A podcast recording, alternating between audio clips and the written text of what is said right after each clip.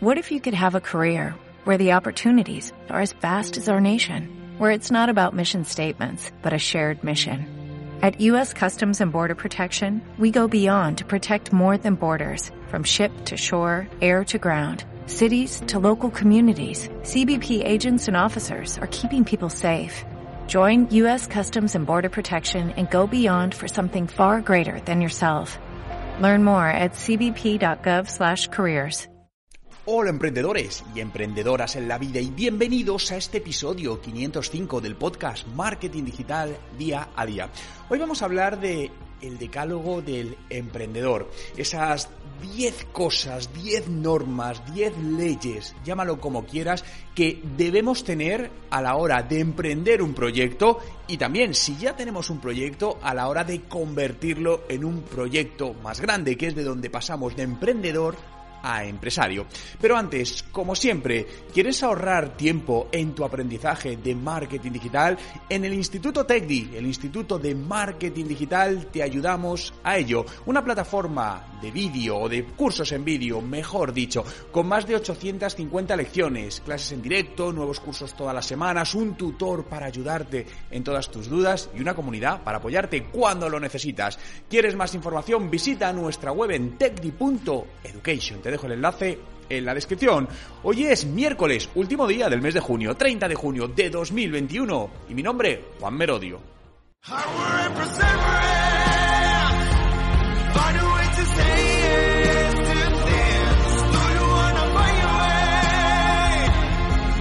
Y recuerda, no hay nada que no puedas hacer en tu vida.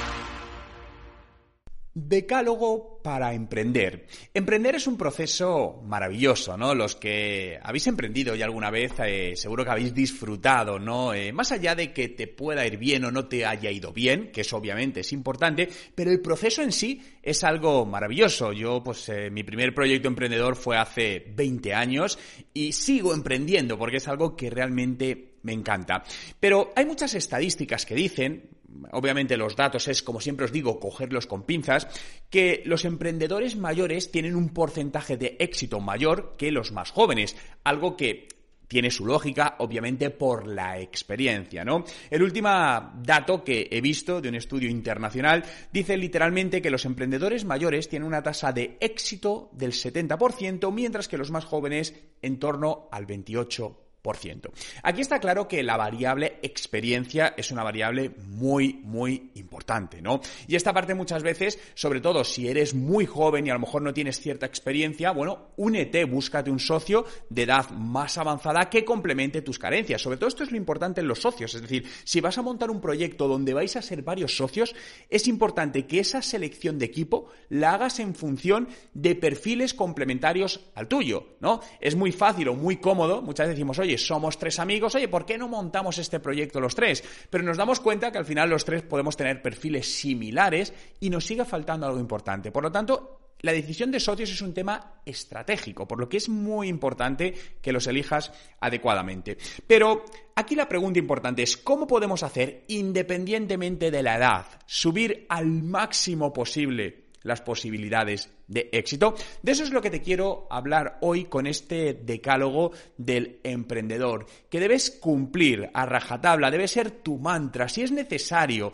eh, apúntatelo en un papel, imprímelo, ponlo delante de tu oficina, de tu escritorio, algún sitio donde lo veas constantemente para que te recuerde que estos 10 puntos debes tenerlos grabados a fuego durante todo tu proceso emprendedor. El primer punto es realiza un autodiagnóstico de tus fortalezas y, tus debilidades, ¿no? A nivel personal, pregúntate, ¿en qué soy bueno? ¿En qué eres bueno? Cada uno sabemos en qué somos buenos y en qué no somos buenos. ¿Qué experiencia he adquirido si he tenido etapa profesional anterior, ¿no? Porque todo eso al final suma, aunque nunca hayas emprendido, pero si llevas X años trabajando en determinado departamento, son conocimientos que te van a ser probablemente muy válidos a la hora de emprender eh, tu propio proyecto. ¿Qué otras habilidades vas a no tienes, pero consideras que puedes adquirir con cierta facilidad, que es algo que dices, oye, pues esto es algo que no tengo, pero no hay problema, lo voy a adquirir. ¿Y qué negocios o sectores conoces en profundidad. Esta parte es muy importante también, porque meternos en sectores que no conocemos o ninguno de los socios conoce, lo que hace es dificultar más las probabilidades de éxito. Cada, cada, cada industria, cada negocio tiene sus, bueno, sus pequeños detalles, pero esos pequeños detalles son realmente importantes. Un ejemplo, si nunca has montado un restaurante y es tu primer restaurante, pues es posible que cometas muchos errores, muchísimos errores, haya cosas que se te pasen por alto, que sean críticas y haga reducir tus opciones de éxito. Por lo tanto, ¿cómo complementamos eso? Pues buscando un socio con experiencia en la parte de restauración. Segundo, visualiza tu idea.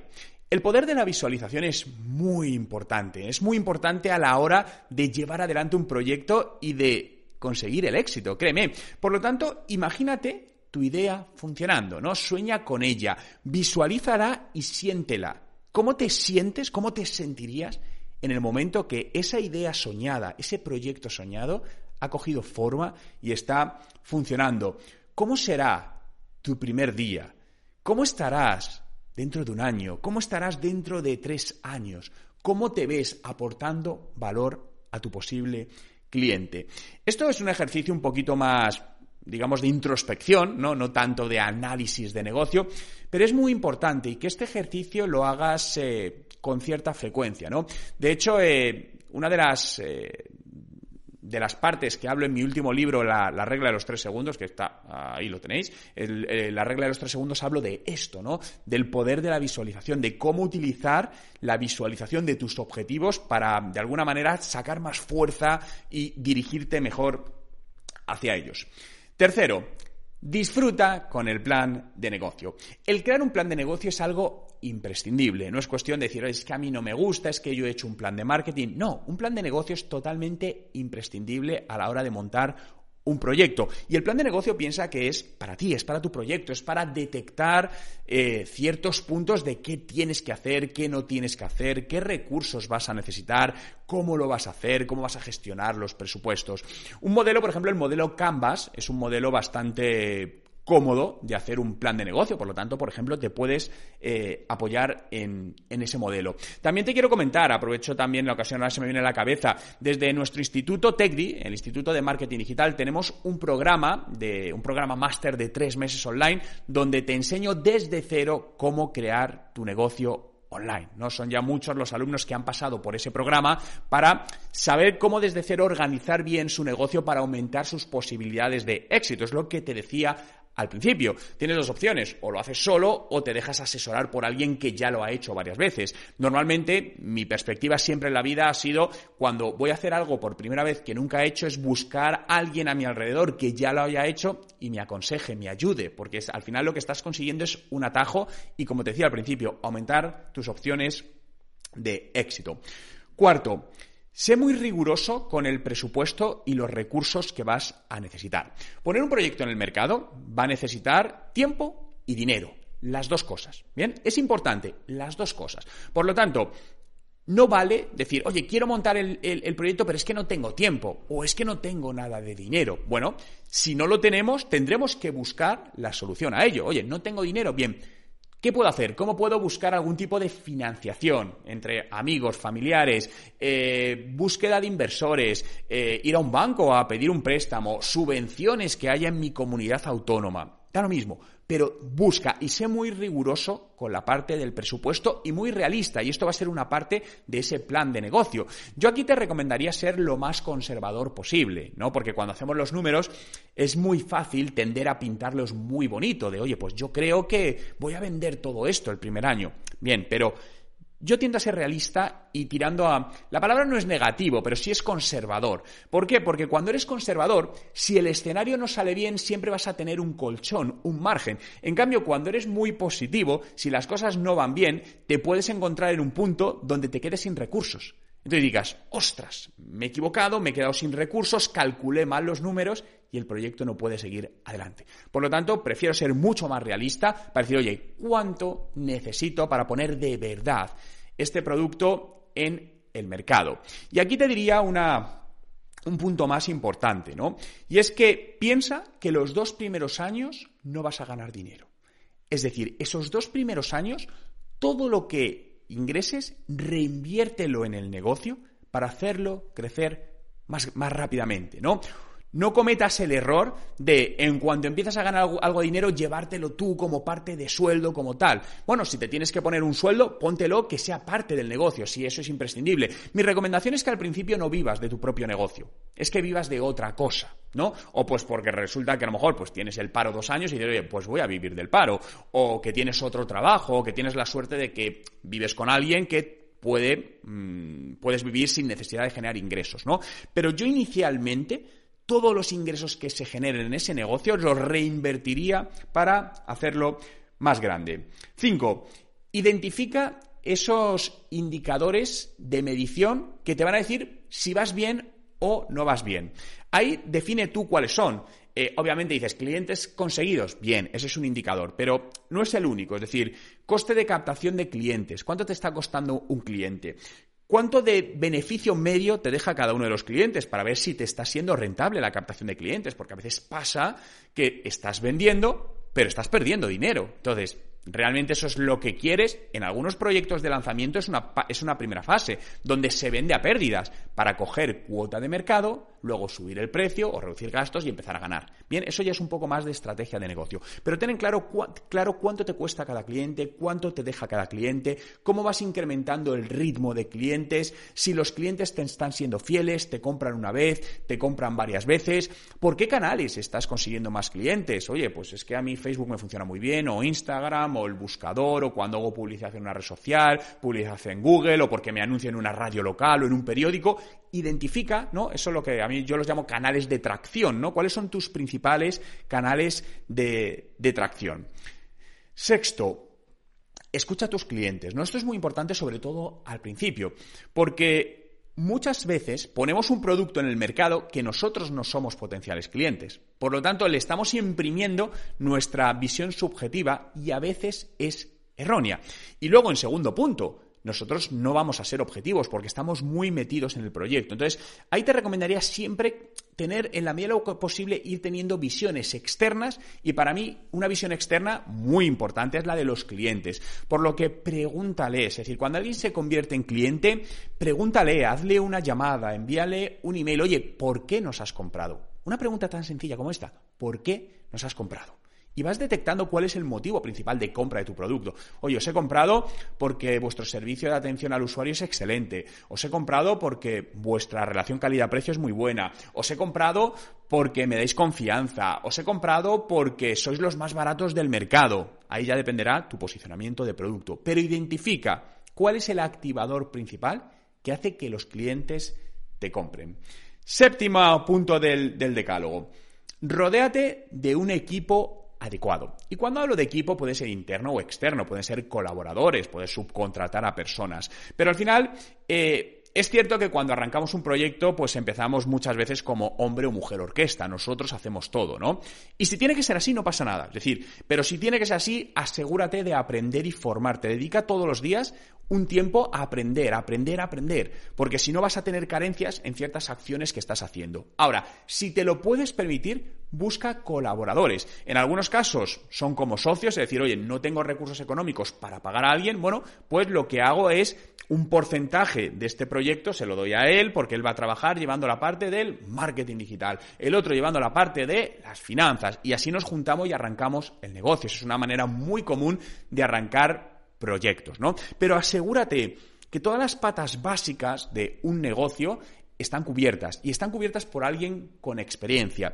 No cometas el, el error y fijaos que justamente la semana pasada hablaba con un amigo mío y se lo dije, ¿no? Además se lo dije muy cercanamente porque es un amigo, un amigo personal. Estaba montando un proyecto en internet con su mujer y ninguno de los dos tiene ninguna experiencia en internet ni conocimientos, ¿no? Entonces, claro, se lo dije, dije, oye, Fernando, se llama Fernando, dije, Fernando, no lo hagas de esta manera, para. Para porque vas a perder el dinero, lo vas a perder porque no conoces el negocio. Y ya lo que me estás contando, te aseguro que está mal enfocado.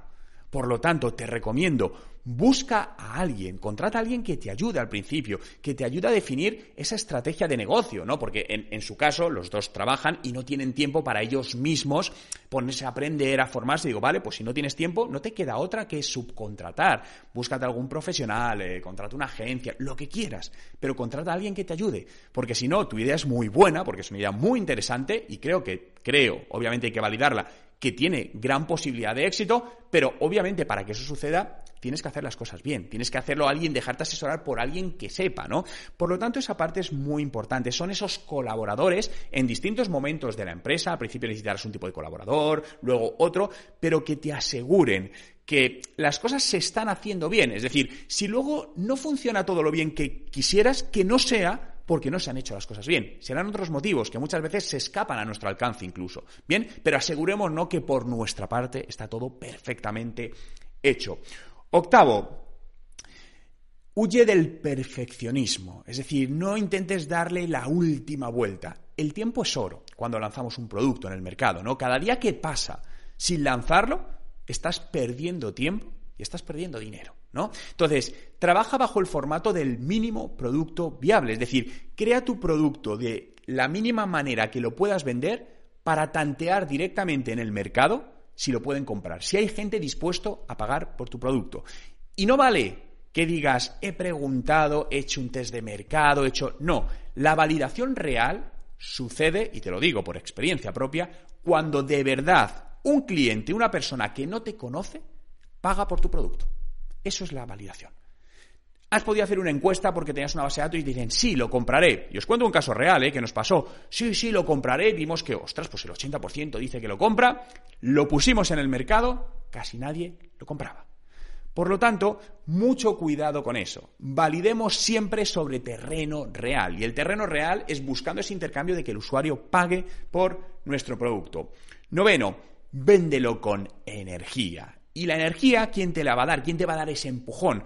el marketing digital. El marketing digital es una disciplina imprescindible para cualquier negocio, porque es la manera por la que vamos a poder llegar a nuestros clientes. Nuestros clientes están en Internet, aquí ya no podemos tener ninguna duda, no podemos decir, no es que mi cliente no está en Internet, pues salvo que tu cliente vive en una cueva en medio del monte, tu cliente, si no, está en Internet. Da lo mismo la edad. Estará en un canal o estará en otro, dependiendo su edad. Eh, visitará o pasará más tiempo en un sitio o en otro, pero tu cliente está en Internet. Por lo que ahí tienes que detectar cuál es el plan de marketing más adecuado para tu cliente en concreto. Una vez conoces bien a tu cliente, oye, ¿cómo puedo encontrar a mi cliente? Oye, en esta red social, o a él es mejor en Google, o por los vídeos, o por este canal. ¿no? Ahí es el trabajo de hacer ese plan de marketing importante. Ya sabes, si necesitas ayuda, de hecho hace dos semanas hice un taller de plan de marketing digital, un taller de tres horas que puedes acceder a él porque está grabado, tiene toda la documentación y las plantillas, ¿no? Por lo tanto, en TechDi eh, lo puedes encontrar. Si no lo localizas, entra en techdi.education, escríbenos por el web chat o por el formulario y, y te enviamos el enlace para que puedas adquirirlo. Y el punto 10, y no por ello menos importante. Pon pasión, importante, pero sobre todo, persevera, persevera y sigue perseverando. Soy un convencido que cuando no conseguimos algo es porque no lo hemos intentado lo suficiente. O dicho de otro modo, es porque nos hemos rendido antes de tiempo. Porque cuando un proyecto no te funciona a la primera, no quiere decir que ese proyecto no te vaya a funcionar. Lo que quiere decir es que todavía no es el camino adecuado. ¿Qué tenemos que hacer ahí? Pivotar decir, vale, esto está pasando, no va por el camino, ¿qué hacemos? Y pivotamos. Y al cabo, según vas pivotando, te aseguro que acabas eh, consiguiendo tu objetivo. Por lo tanto, persevera. Es decir, eso es muy importante. Y la perseverancia va muy unida a la pasión, ¿no? Porque si al final lo que te gusta, ¿no? Eh, te encanta, lo quieres conseguir, hay pasión. De hecho, fijaos, para mí algo muy importante cuando me meto en algo para mí no hay, una, no hay una opción de no conseguirlo. Es decir, voy a por eso, no hay opción de no conseguirlo. No la hay. Y cuando visualizas las cosas como que no hay opción de no conseguirlo, te aseguro que lo acabas consiguiendo. Por lo tanto, este es el decálogo para emprender, para cualquier proyecto emprendedor, pequeño, mediano y grande, para emprendedores, emprendedoras, emprendedores jóvenes, de mediana edad, mayores, es decir, para cualquier persona que quiera poner su propio proyecto en el mercado y hacerlo crecer. Muchas gracias a todos por estar ahí un día más y hacer realidad este podcast Marketing Digital día a día, que puedes seguir en Spotify, busca Juan Merodio, dale a seguir y todos los días estaré contigo. Recuerda, si quieres aprender que te ayudemos en el marketing digital, eh, en Tegri, tegri.education, tenemos la solución para ti. Muchas gracias por estar ahí, cuidaros y nos escuchamos mañana.